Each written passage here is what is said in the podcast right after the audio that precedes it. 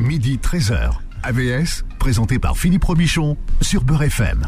AVS pour à votre santé et bon midi à tous. Et quand je dis bon midi à tous, c'est que Karima Chadibaou est avec nous. Bonjour Karima. Bonjour Philippe, bon midi. Bon midi. À nos auditrices et auditeurs, très contente de vous retrouver. Moi aussi, je rappelle que vous, vous êtes psychothérapeute, coach parental et familial et que nous allons parler aujourd'hui de la psychogénéalogie. Oui, vous grincez des dents.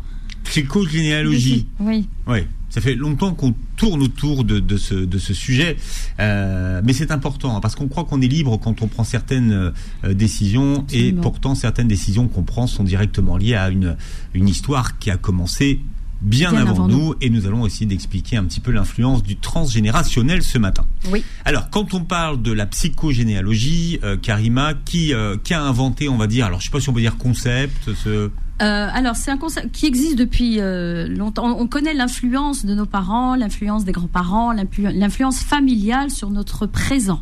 D'accord? Donc, c'est une discipline, en fait, qui a été développée et qui a été aussi... euh, euh, comment je, alors j'ai pas le mot Philippe vous allez m'aider Mhm. c'est-à-dire qu'il y a des, des procédures qui a été en fait euh, validé, non euh, validé, mais aussi euh, pas normalisé, Théorisé. théorisé, Mhm. conceptualisé, avec des procédures, avec des protocoles, avec une manière de faire. Par exemple, quand on parlera tout à l'heure du, du génosociogramme, et qui a été donc développé par Anne Ancelin Schuzenberger, Mhm. donc une grande dame qui a été influencée par euh, le psychodrame, notamment euh, de, de Moreno, euh, par le psychodrame, par toute l'histoire en fait familiale et sur et ce qu'elle a comme influence sur nous aujourd'hui.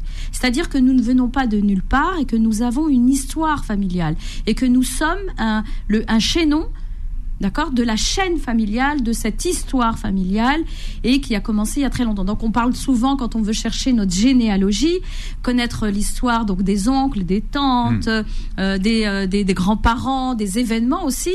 Donc euh, le, le- ce qu'apportait en plus euh, euh, Anne Ancelin, euh, c'est euh, on, on travaille sur l'arbre généalogique, mais on y a rajouté la dimension psychologique Mm. et la dimension sociale, c'est-à-dire le contexte.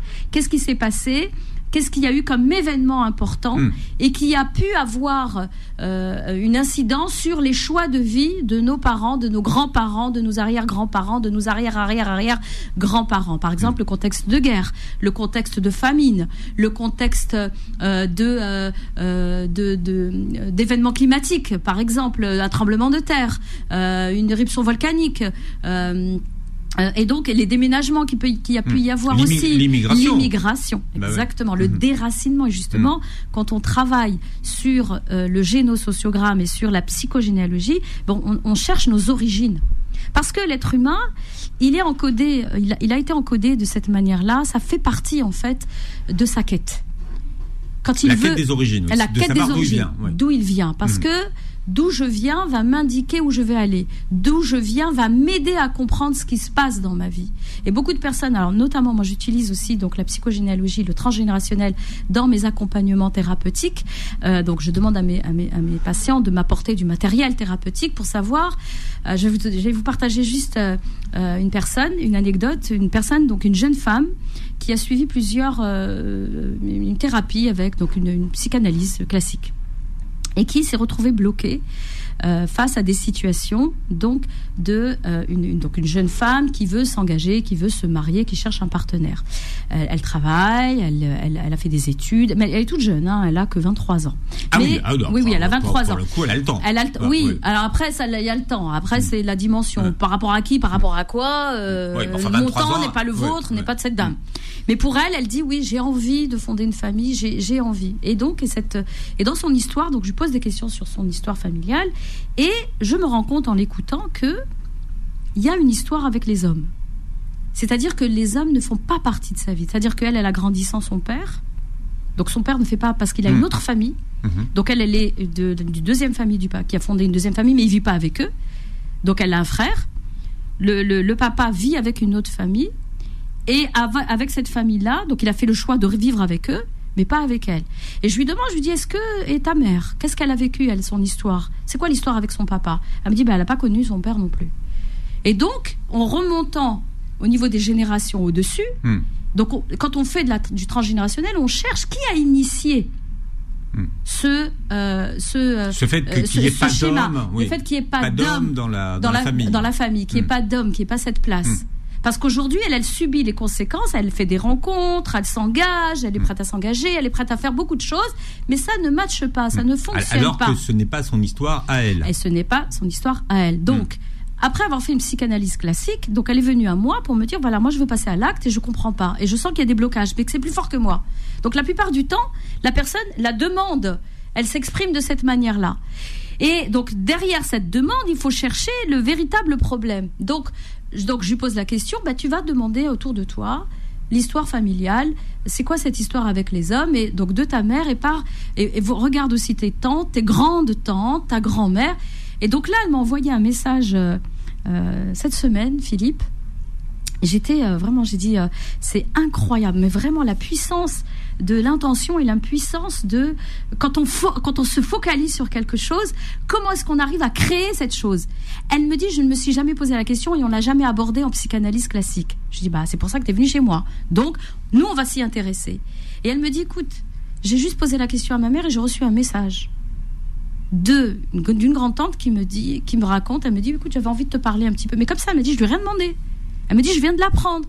Elle me dit, je sais pas comment je vais prendre le truc, donc avec un débordement émotionnel. Et elle me dit, je sais pas comment je vais, comment je dois prendre cette chose-là.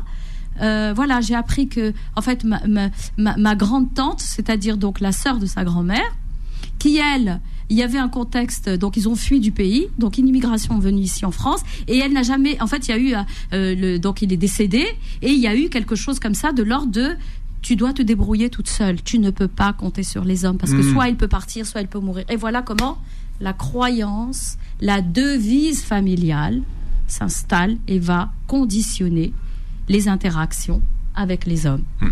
Bon, je fais un raccourci là quand même, d'accord? Non, mais c'est parce qu'on n'a qu'une heure d'émission. Voilà, oui. Parce que sinon vous en prendriez deux. Ça, c'est clair. Ah, mais vous savez, Philippe, moi je suis passionnée par le transgénérationnel. Mais, euh, en fait, le, but finalement de, la, psychogénéalogie, c'est aussi de couper les liens qui existent avec ces histoires, oui. qui donc qui viennent des générations antérieures. Alors, Philippe, couper les liens. Attention, quand on dit couper les liens, ça veut dire qu'on va d'abord les trier. On va faire un travail, c'est comme si on va tamiser. Hmm. Donc le tamis, ça va être quoi? C'est d'abord qu'est-ce que je vis aujourd'hui? Qu'est-ce qui est bloquant aujourd'hui? Après avoir fait plusieurs techniques, plusieurs accompagnements thérapeutiques, je n'arrive toujours pas à me dépatouiller. Il y a comme une force invisible qui me bloque. Il y a comme un scotch qui, ou un élastique qui m'empêche en fait de pouvoir vivre ma vie et de pouvoir réaliser ce hmm. que j'ai envie de réaliser.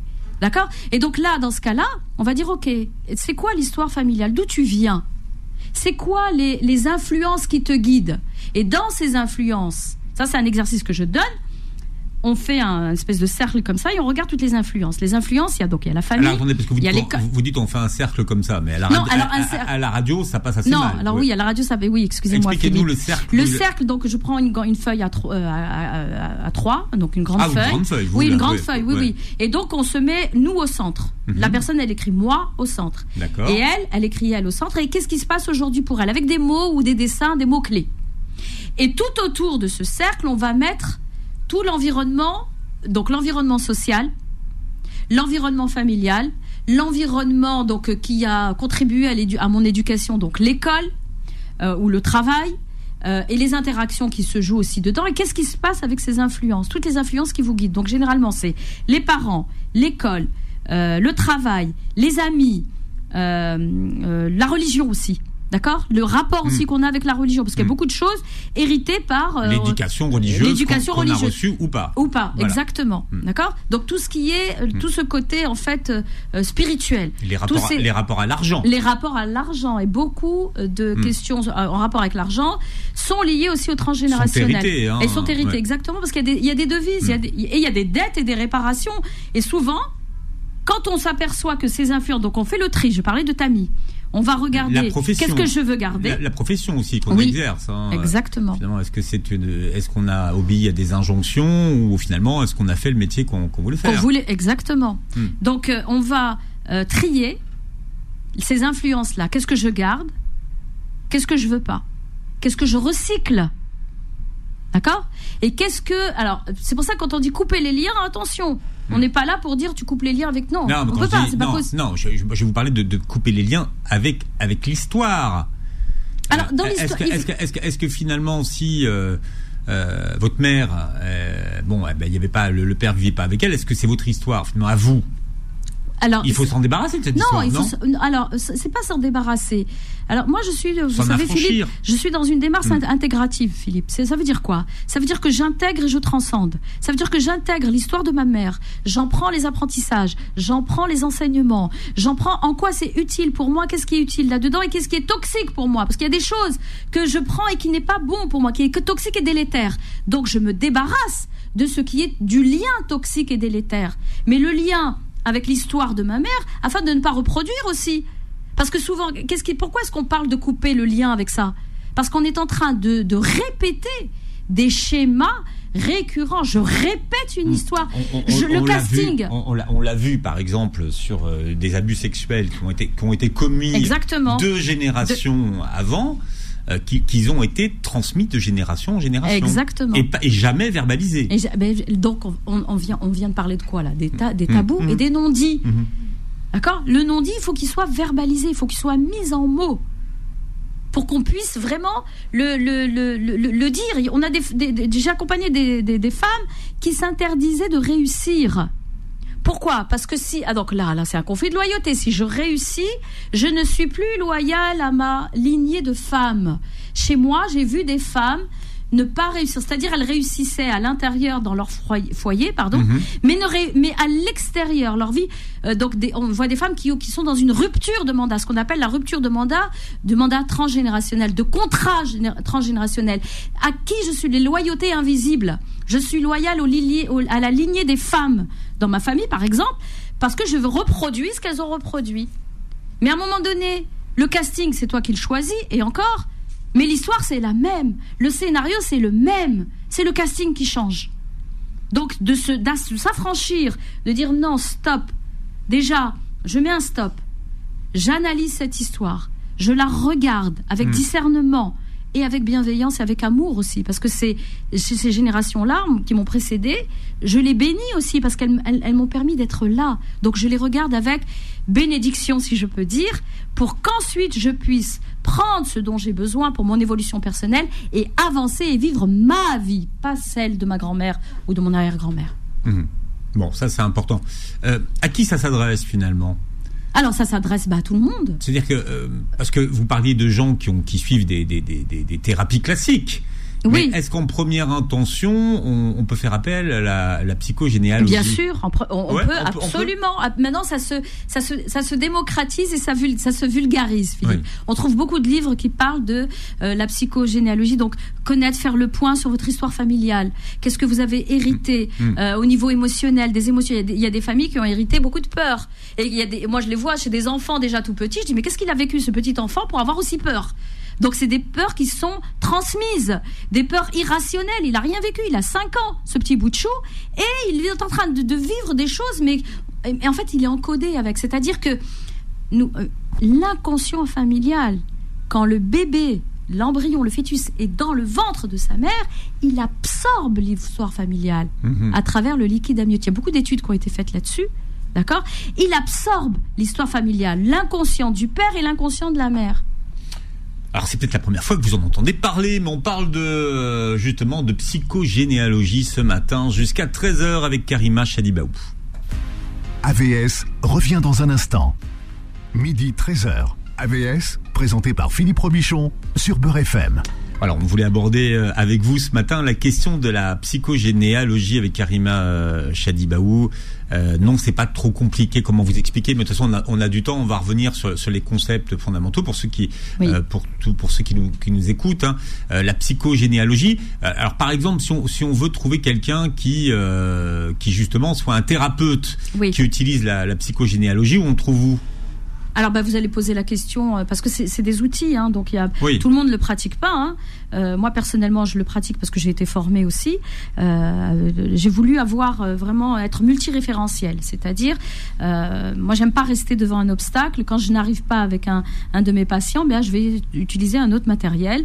d'autres outils pour essayer de comprendre l'histoire de la personne. Donc on, vous pouvez aller bah, sur le net, hein, vous pouvez trouver, poser directement la question. Si vous avez envie d'aller explorer, de dire ben voilà, j'ai remarqué moi-même, maintenant il y a beaucoup de choses, ça s'est beaucoup beaucoup démocratisé. Hein.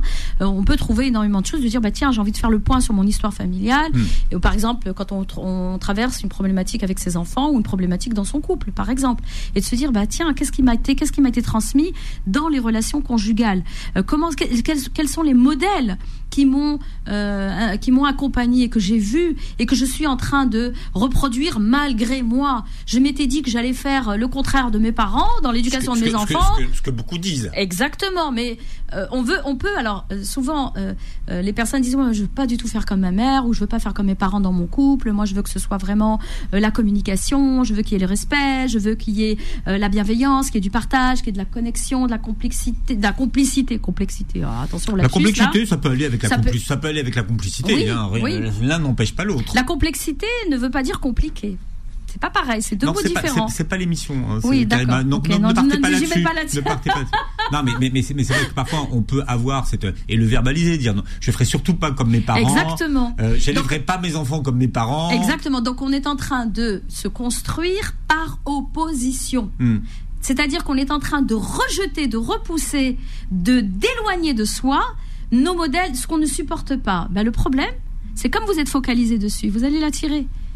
Que vous fassiez le contraire de vos parents, ou que vous soyez, donc c'est-à-dire dans l'évitement, dans la rébellion du, euh, du modèle familial, D'accord Donc rébellion ou évitement, ou que vous soyez dans la soumission, c'est-à-dire que vous reproduisiez le modèle, eh bien en fait vous produisez la même chose. Pourquoi? Parce que vous n'avez pas intégré les apprentissages, de ce, que vous a, ce qui vous a été donné, de ce qui vous a été transmis. Donc, faire le point et de dire qu'est-ce que je garde et qu'est-ce que je ne veux plus. Qu'est-ce que je recycle parce que ça a été utile mmh, et que je vais transformer, le vivre à ma manière. Tout n'est pas ajouté. Tout n'est pas ajouté, mmh. absolument. Alors, effectivement, on, le disait tout à l'heure, hein, ça sert à, éclairer euh, finalement euh, des comportements qu'on ne comprend pas, si vous ne comprenez pas pourquoi vous n'arrivez pas à dire non, vous ne comprenez pas pourquoi vous vous mettez toujours en colère pour des broutilles, euh, si vous ne comprenez pas euh, pourquoi vous n'arrivez pas à créer des relations amoureuses équilibrées, c'est ce que disait Karima tout à l'heure, ou si euh, vous ne comprenez pas pourquoi vous faites toujours passer les autres avant vous, avant vous, Exactement. donc ça fait partie des choses, mais il y a énormément de, de, de, de choses que vous ne comprenez pas. Si vous avez des schémas dont vous avez l'impression qu'il se répète et que, et que, que l'histoire est en boucle. Alors l'histoire est en boucle. Alors il y a un deuxième facteur qu'il faut prendre en considération, c'est l'intensité émotionnelle. Ça veut dire quoi ça, l'intensité émotionnelle? C'est-à-dire que euh, ça vous met dans un état euh, euh, hors de vous. Hmm. Hors de vous, vous êtes sorti de vous et puis vous vous regardez, vous êtes en pilotage automatique et vous ne comprenez pas. C'est comme si une force obscure arrivait et prenait possession de vous et vous vous retrouvez à agir. Et puis après, vous dites, oh là là, j'ai fait comme ma mère. Mais moi, je m'étais promis que je ne ferais pas ceci, je ne ferais pas cela. D'accord, au niveau du rationnel. Mais au niveau de l'émotionnel et mm. du comportemental, votre corps est encodé mm. de ce que vous avez vu. Moi, je dis conditionné. mais... Il y a l'empreinte, la notion d'empreinte. C'est pas pareil, conditionné. Conditionné, alors conditionné, on l'a appris. Mais il y a, alors, il y a l'apprentissage avec le conditionnement, mais il y a aussi l'empreinte. Mhm. Une empreinte, exemple, euh, sur euh, la réussite, par exemple, la question de la réussite, la question de l'argent. Si dans votre, vous, vous avez vu euh, votre famille être, par exemple, pauvre, c'est-à-dire la peur de manquer, et qui sont tout le temps en mode survie, le cerveau archaïque, il n'y a que lui qui réagit en alerte à chaque fois. Les, les fans moi arrivent parce que vous l'avez vécu, vous avez vu vos parents agir comme ça. Et vos parents ont vu leurs parents aussi agir. Et donc, il y a une loi familiale qui s'est installée, c'est on ne peut pas réussir, on ne réussira jamais, on, on arrivera seulement à s'en sortir un tout petit peu. D'accord? Et donc, vous, vous êtes encodé, vous avez une empreinte de ces comportements-là, l'empreinte de ces émotions-là. Donc comment on fait pour se dépatouiller de ça? Hmm. Hmm. C'est long. D'ailleurs, souvent on dit euh, il n'a pas les codes. Il a, exactement. Mais, mais c'est vrai que pour, pour réussir dans certains milieux, il faut avoir les codes. Hein. Si vous n'avez pas les bons codes, si vous n'avez pas été encodé de la bonne façon, exactement. ça sera plus compliqué. Ça sera plus compliqué. Donc ça veut dire il faut apprendre les codes. Il faut apprendre les codes et il faut faire ce que moi j'appelle, ce que je dis, une actualisation. Il faut changer de logiciel. Hmm. Le logiciel qu'on t'a transmis, le logiciel qu'on t'a donné, d'accord, et que tu as vu avec, euh, c'était peut-être efficace pour eux, mais tu n'es pas là pour réparer les erreurs de tes parents. Tu n'es pas là pour réparer les blessures ou pour guérir les blessures d'une grand-mère, d'un grand-père notamment quand on les voit euh, sur. Euh, moi, moi, j'ai partagé quelque chose avec euh, avec nos auditeurs, quelque chose de personnel. Moi, j'ai travaillé sur mon génosociogramme et je me suis rendu compte dans mon arbre que bah, la place des hommes aussi était très. là, je partage vraiment des choses personnelles. était soit invisible, les hommes soient invisibles. Parce que moi, je viens d'une famille où les femmes ont, pris, ont, un pouvoir immense, limite matriarcat. Mais vraiment, je le dis avec euh, beaucoup d'authenticité. Et euh, euh, D'ailleurs, ça ne transparaît pas du tout dans votre personnalité. ah, Philippe. Vous voulez dire quoi là Que je suis euh, ah, une, trop grosse personnalité, trop ah bah, forte En tout cas, très très affirmée, oui. Oui, je suis j'ai une personnalité très affirmée. Et vous savez, j'ai fait un gros gros trop gros travail parce que euh, ce que je voyais, en tout cas les modèles de femmes, de ma lignée de mm. femmes, les loyautés avec les femmes de ma famille, euh, déjà une espèce d'injustice, et puis soit les hommes mouraient, donc elles devenaient veuves très jeunes soit les hommes tombaient dans des addictions, l'alcoolisme, soit euh, bah il est pas là, il a disappear quoi. Il a dit, il est pas là quoi. D'ailleurs, pour ce qui concerne les addictions, il faut interroger son histoire familiale. Et justement, dans votre génosociogramme, donc mm. il y a une nomenclature, une, une, manière de procéder euh, pour représenter les hommes donc avec des carrés pour représenter les femmes avec des cercles. C'est pas des triangles les hommes? Non, je sais pas. Non, non, non. C'est des carrés. Non, c'est les carrés. Les hommes et les femmes, c'est les cercles. Et ensuite, vous avez donc il y a les séparations, il y a les deuils, il y a les euh, euh, les violences. Hmm. Euh, violence conjugale, violence sexuelle, violence physique. Donc on, les tabous, les non-dits et on, sur votre arbre, arbre, pardon, il faut noter tout ça et regardez les schémas, les répétitions. Alors moi, quand, je travaille avec les personnes sur le génosociogramme, je leur demande de, de noter aussi les couples, et notamment quand on travaille sur une problématique de couple, je leur demande de, de caractériser, c'est-à-dire de donner les caractéristiques de votre papa, d'accord, en tant qu'homme, mhm. de votre maman en tant que femme, Ensuite, de votre père en tant que père de famille et de votre mère en tant que mère de femme, parce que les caractéristiques ne sont pas les mêmes. Et ensuite, on les, pour chaque couple et pour son couple personnel. Et ensuite, je leur demande de dire, ok, d'observer leur arbre et de voir quels sont les schémas qui reviennent récurrents. Et si elles avaient à définir une relation, caractériser aussi la relation entre eux. Par exemple, votre père et votre mère, comment ils étaient entre eux. Et si vous ne savez pas, alors après, il y a aussi la conscience modifiée. On fait intervenir un peu de conscience modifiée, un état un peu hypnotique, parce que, on a dit tout à l'heure, nous sommes encodés de notre histoire familiale. Mhm. Nous avons baigné dans le liquide amniotique, mhm. dans de l'eau, la mémoire de l'eau, et donc la mémoire familiale est à l'intérieur de ce liquide amniotique. Et donc, on est imprégné de cette histoire. Et donc, c'est important de faire le point, de faire le bilan de cette histoire et de se dire, qu'est-ce que je garde et qu'est-ce que je rejette? D'accord? Qu'est-ce que je perpétue? Qu'est-ce que je répète? Parce que j'aime bien cette chose-là. Par exemple, dans ma famille, prendre soin. Donc, il y a beaucoup de, de, il y a des cuisiniers dans ma famille hmm. et il y a des thérapeutes, beaucoup de thérapeutes dans ma famille. Parce qu'il y a eu beaucoup de violence, parce qu'il y a eu beaucoup de blessures. Et comme on transmet des savoir-faire, des savoir-être à nos enfants, on transmet aussi nos blessures. Est-ce que euh, vous savez, alors euh, cette question-là, tiens, je la pose à vous, Karima, mais je la pose à tout le monde. Est-ce que vous savez qui a choisi votre prénom? Alors, oui, moi je euh, ah, sais. Oui, moi je sais. Moi c'est maman. Alors moi ma conception elle est un peu spéciale parce que mon papa, euh, paix à son âme, il a eu un, il faisait beaucoup de motos. Il avait une Harley Davidson, mon papa au Maroc. À l'époque il était très rock'n'roll. Mmh. Et les années 70, moi je suis née en 71. Mmh. Et mon papa a eu un grave accident de moto et je sais, je l'ai appris après en faisant mon travail personnel. Euh, j'ai été conçue sur le lit d'hôpital où papa, il est resté plus, plus d'une année avec une greffe. Euh, mhm. Il y a eu beaucoup de choses et donc, euh, bah, maman allait voir papa et tout ça. Et moi, moi j'ai compris pourquoi pour moi la vie est une lutte. Hmm. Alors là, je partage beaucoup de trucs personnels, Philippe. Hmm. Pourquoi la vie est une lutte Moi, je suis née. Heureusement que votre, votre mère est au, bled, au, au, bled, en ce moment, parce que sinon, elle va, elle va, avoir les oreilles qui, qui sifflent. Alors là, je veux pas dire, mais à l'hôpital, il s'est passé des choses, Karima. Moi, je suis, euh, je suis un bébé. Euh, je suis née. Euh, on appelle ça les bébés coiffés. Je suis née avec la poche euh, qui a fallu percer une fois que je suis sortie. Il a fallu la percer et me sortir de la poche. Et donc un bébé coiffé. Et donc pour moi, euh, la vie est une lutte. Je dois combattre pour pouvoir euh, survivre. Bon bref, c'est un encodage. je, je m'en libère au fur et à mesure. C'est peut-être pour ça que vous voyez ma forte personnalité, Philippe, n'est-ce pas mm-hmm. Et donc, euh, qui nous a donné ce prénom? Qui nous a dit, bah toi, ma fille, tu seras ceci, tu bah seras cela? Qui, qui, Moi, c'est ma mère.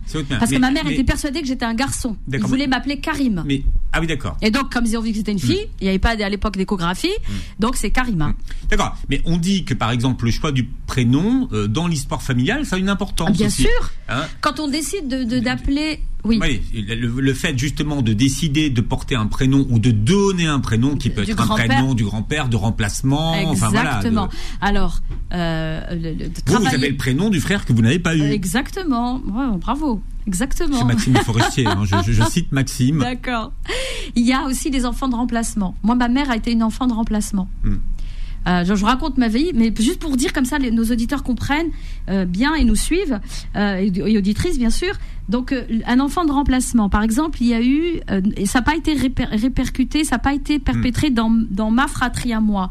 Par contre, ma tante, la sœur de ma mère, a perdu un de ses enfants et a eu un enfant de remplacement, à qui elle a donné le prénom. Mais, mais pour qu'on comprenne bien, Karima, c'est-à-dire qu'on n'a pas pensé à vous quand on a choisi votre prénom. Non, eh ben non. C'est ça que On a pensé exactement. C'est ça, que ça veut dire. Exactement. Ça veut dire qu'on va charger cet enfant mhm. avec une histoire, avec une un poids le poids de l'histoire, de dire, mhm. ben, on va lui donner le nom du grand-père qui lui a mhm. fait la guerre. C'était quelqu'un de bien, quelqu'un de généreux, quelqu'un de de fort, quelqu'un de. Et donc, comme on veut que ces caractéristiques de cette personne qui a compté dans notre vie, on veut la retrouver. En fait, c'est comme si on va la faire, on va continuer à la faire vivre, à la faire exister, à la faire exister. Mm, mm. Mais le problème, c'est qu'on va le charger peut-être de choses positives, c'est sûr, mais aussi de choses négatives. Mais, lui, ce petit enfant, il a rien demandé. Mais, le prénom qu'on va donner à un enfant a une influence sur sa vie. Oui, mais bien sûr. Mais bien sûr. Si, bah moi, moi je m'appelle Karima. Karima, ça veut dire généreuse. Et il y a, y a, quelque chose de noble dans, ce, dans la, la noblesse. Le, karam, ça vient de, de cette racine-là en arabe. karam, quand tu honorais quelqu'un et être, faire honneur. Et, donc la noblesse, la question de la noblesse. Alors après, tu te dis si toi t'es pas noble et que t'es pas, il y a une espèce d'injonction en fait à représenter ton prénom, à incarner, exactement, à incarner le, prénom. à incarner le prénom. Mm voyez Après, si vous êtes croyant ou pas croyant, il y a aussi, euh, c'est pour ça que dans beaucoup de religions, on nous demande de donner un prénom qui soit noble, un prénom qui soit à la hauteur pour faire sortir de belles caractéristiques et de belles et de belles, euh, de, belles, euh, un beau caractère. Voilà, je vais le dire comme ça. Bien, Karima Chadibaou continue de raconter sa vie oh. aujourd'hui. Non, je vais m'arrêter là, je vais m'arrêter. Ah non, non, parce que j'ai d'autres questions à vous poser, Karima. D'abord, j'ai des dossiers très remplis. C'est avec nous jusqu'à 13h. On parle de psychogénéalogie ce matin. AVS revient dans un instant. Midi 13h. AVS, présenté par Philippe Robichon sur Beurre FM. Alors on parle de la psychodéogénéalogie aujourd'hui et comment elle peut expliquer certains de vos comportements aujourd'hui que vous justement euh, vous n'arrivez pas à expliquer et qui vous posent bien sûr euh, problème dans votre vie de, tous les jours? On parlait de, de, de, l'importance de nommer quelqu'un, de lui choisir un prénom. Euh, on demande en psychogénéalogie de s'interroger sur, sur la place qu'on occupe dans la fratrie. Oui, absolument. Vous, vous, vous, occupez quelle place dans la fratrie? Alors moi, moi ma place, je suis, donc on est fratrie de 8 et je suis pile poil au milieu, je suis la quatrième d'une fratrie de huit. Après euh, euh, une grande sœur, un grand frère, une autre grande sœur, ben moi je suis la quatrième et après moi il y a euh, deux sœurs et, deux frères. Hmm. Et qu'est-ce que la représentation qu'on a justement de la place qu'on occupe dans la fratrie peut avoir sur les comportements qu'on a euh, ensuite Alors, euh, en thérapie familiale, et quand on travaille donc en thérapie familiale et systémique, on travaille sur donc le rang de naissance euh, donc dans, dans la famille. Et donc, la première place, généralement, donc on l'appelle la place du héros. Pourquoi? Parce que c'est cet enfant-là qui fait de, bah, de ses parents des parents. D'accord C'était un couple euh, conjugal, ils en ont fait un parent.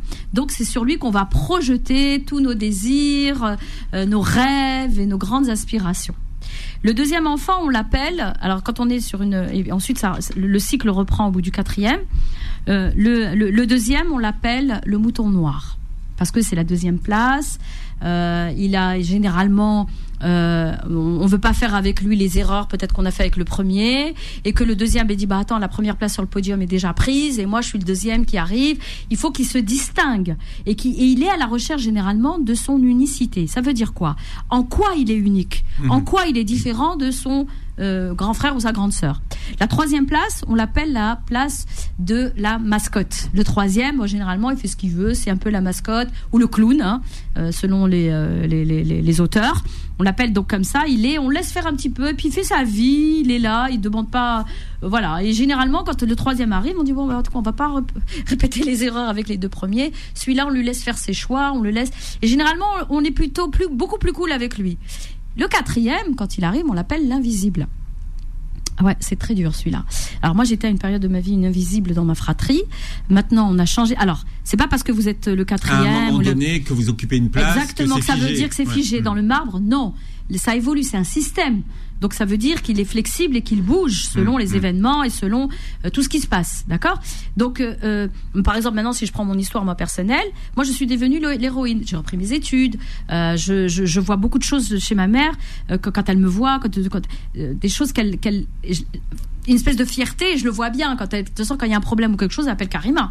Vous voyez Donc il y a, je, je sais que j'ai changé de statut et que je suis devenue l'héroïne. Alors là, le, le danger et la difficulté, c'est de, à côté de ces noms. Alors attention, hein, n'en faites pas des règles, n'en faites pas des lois. Là, on est en train de vous détailler une grille mmh. pour essayer de mmh. comprendre, mmh. d'accord Et pour analyser. Mais n'en faites pas une règle et dire ah non, mais c'est comme ça, moi je suis l'invisible de la famille. Donc, si vous êtes l'invisible de la famille, si vous êtes la mascotte, vous êtes le mouton noir ou l'héros, posez-vous des questions et essayez de vous, et c'est de là où Anne Ancelin a fait rentrer le psychodrame de Moreno, de sortir du rôle, de sortir de l'étiquette. Le, le psychodrame de Moreno. Le psychodrame, en fait, vous savez, dans beaucoup d'ateliers maintenant, on trouve des jeux de rôle. Mhm. C'est-à-dire de rentrer dans un rôle mhm. pour pouvoir justement essayer de comprendre et d'analyser la situation. Exemple, par exemple, on en fait beaucoup dans les, euh, avec les entre parents et enfants, euh, le parent qui se met à la place de l'enfant pour essayer de comprendre et de mettre. En fait, c'est des positions de perception. Mhm. C'est-à-dire qu'on va se mettre euh, à une place et voir de cet angle de vue comment je vois les choses, comment je les comprends et comment je peux les vivre et comment surtout je peux les réorganiser. Comment est-ce que je peux aussi les régler D'accord? Donc ça, c'est une manière de faire. Donc le, le psychodrame, c'est ben, rentre dans la peau de celui-là et voit comment est la vie de vue de cet angle-là. Entend la vie, comment elle se vit, de, ressent ce que l'autre ressent.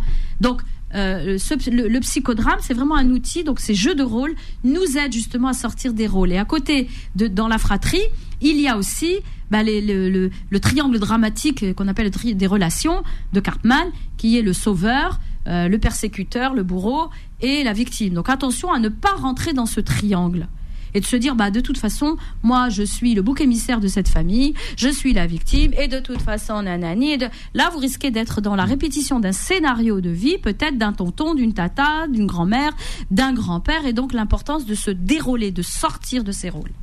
Alors on parle souvent euh, de, maladies euh, héréditaires, mais quelle euh, loyauté inconsciente Karima se joue-t-il dans la répétition de maladies dans certaines familles? Alors, est-ce que ce serait des, maladies psychosomatiques ou Alors ça, peut être. Alors je, je, travaille encore moi, je me forme aussi à tout ce qui est décodage biologique et à ce que l'histoire hum, hum. familiale dit et l'empreinte qu'a laissé l'histoire familiale sur notre corps, l'empreinte qu'elle y laisse. Donc des maladies par exemple des cancers du sein euh, de mère en fille qui se perpétue. Mhm. Et donc là, on sait que c'est une problématique en rapport avec le féminin dans cette famille. Mhm. Euh, quelle est la place du féminin Quelle est la place de la maternité Quelle est la place de la maternalité Et euh, donc, et chez, par exemple, chez, chez des hommes, la question de la prostate, la question. Donc généralement des cancers. Donc quand les mots MOTS ne sont les MAUX ne sont pas mis en mots MOTS, donc ils se ils s'impriment dans le corps parce que le mental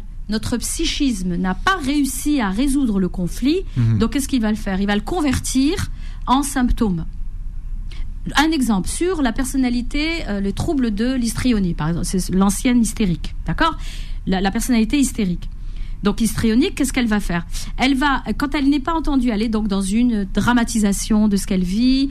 Elle va donc dans la théâtralisation aussi. Donc tout est, c'est la drama queen comme disent les jeunes, d'accord? Et donc quand ce n'est pas, n'est pas entendu, elle ne se sent pas être vue, être reconnue dans ce qu'elle vit. Elle peut, elle convertit en fait ce conflit qu'elle a de non-reconnaissance, de non-validation de qui elle est et de son unicité, elle va convertir ça par des symptômes. Et on va la voir, elle va s'évanouir, et je veux dire, euh, c'est pas quelque chose de dire, oh, elle est en train de jouer, elle nous fait son drama là. Oui, mais c'est quelque chose qu'elle vit réellement et qui peut ensuite se déclencher comme euh, une, une, une, une, maladie après. Et donc, être à l'écoute de euh, de ce que nous dit notre corps, de comment est-ce qu'il exprime ce conflit interne, ce conflit familial, cette loyauté invisible, eh bien, c'est sûr que ça demande aux thérapeutes qui accompagnent d'avoir une lecture vraiment très ouverte et d'être aussi multiréférentiel et pluridisciplinaire. Parce que euh, quand quelqu'un vient, il a été voir le médecine allopathique et on lui dit mais vous n'avez rien, mais c'est pas, c'est peut-être psychosomatique. On ne trouve pas de solution et que la personne elle est là avec sa douleur et sa souffrance. Là, il est temps d'aller voir et de Mm. travailler sur sa généalogie et de dire mais qu'est-ce que j'ai hérité? De cette maladie, de cette truc qui n'est pas à moi. Je n'ai pas vécu assez vécu. Un exemple. Je vous donne un exemple vraiment d'une personne que j'ai accompagnée et je suis très contente parce que par le travail qui a été fait qui a eu, qui a, qui a eu un, cancer euh, euh, de- du gros intestin très très jeune qui s'est déclenché. Et il y a une histoire de l'ordre du dégoût. Donc l'intestin, le gros intestin, c'est euh, ce qui nous permet d'aller de faire notre transit. Donc il y a quelque chose de l'ordre de l'émotion du dégoût. Qu'est-ce qui te dégoûte dans ta vie? Qu'est-ce qui est quelque chose qui a été hérité? Mais elle, elle ne l'a pas vécu. Mais quelque chose qui a été programmé deux générations. Bon, alors, je sais pas si on dit deux générations avant elle, parce que génération, c'est généralement c'est 10, Hmm. Philippe, c'est Hmm, ça. hmm. Mais au-dessus d'elle, en fait. C'est-à-dire de remonter. c'est 20 d'ailleurs, une génération. C'est 20 Ouais. Donc là, on remonte aux, aux- aux parents Ouais. et on va aux, aux grands-parents. D'accord Et généralement, quand on fait un travail pointu, on peut monter jusqu'à 3 au-dessus de nous, c'est-à-dire jusqu'aux Aux arrière-grands-parents. Après, au-delà, c'est toujours un peu plus compliqué. Hmm. Mais on peut avoir des, euh, des réponses. Alors moi, je crois euh, aux, rêves. hein. Euh, je travaille aussi avec des techniques de rêve éveillé et euh, de dire, bah tiens, pose-toi la question cette nuit et demande, tu recevras la réponse par le rêve, par quelque chose euh, qui va venir te donner l'information que tu recherches. Et, parce que justement, c'est un système. Donc il y a une connexion aussi dans l'invisible. On, on communique les uns avec les autres.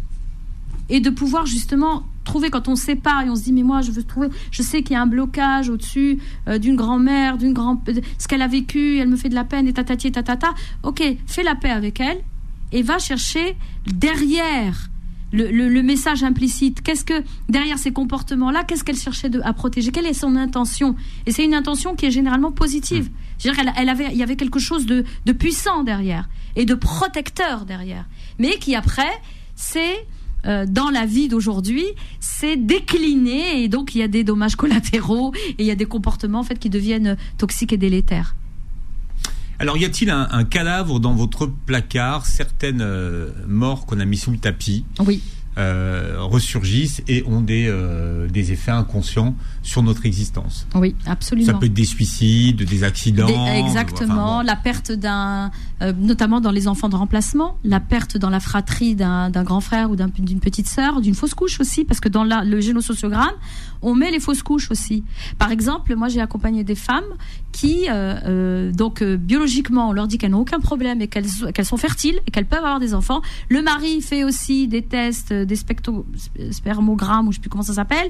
Tout va bien, tout fonctionne, d'accord? Mais pas, on n'arrive pas à tomber enceinte. Qu'est-ce qui se passe? Donc là, il est temps d'aller, Voir Nader à l'ami. euh, par exemple, mais aussi de travailler sur le transgénérationnel.